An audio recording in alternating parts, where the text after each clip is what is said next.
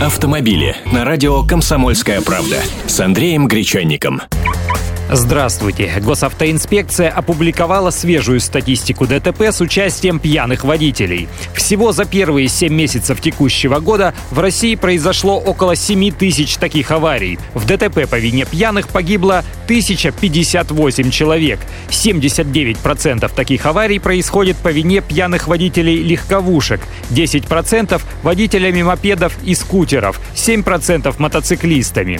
А теперь о том, где и когда выше риск пьяной аварии. Днем, когда происходит наибольшее количество пьяных аварий, стал не понедельник, и это объяснимо. Пьют-то больше в выходные. И в ДТП потом попадают как раз в воскресенье. Более тысячи подобных случаев.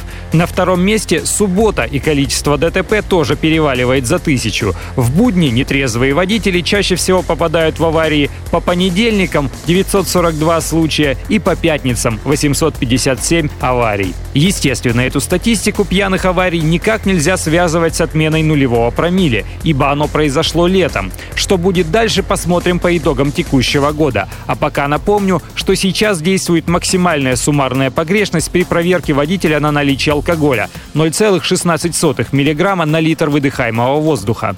Если гаишник предлагает продуться, требуйте документы на прибор, и пусть он находит двоих понятых – можно и отказаться от его проверки, но тогда пусть везет на медосвидетельствование к врачу. Вот здесь уже отказ будет чреват штрафом в 30 тысяч рублей и лишением прав на полтора-два года. Как и за показания алкотестера, превышающие погрешность. Так что лучше бы не садиться за руль пьяными, опасно это и дорого.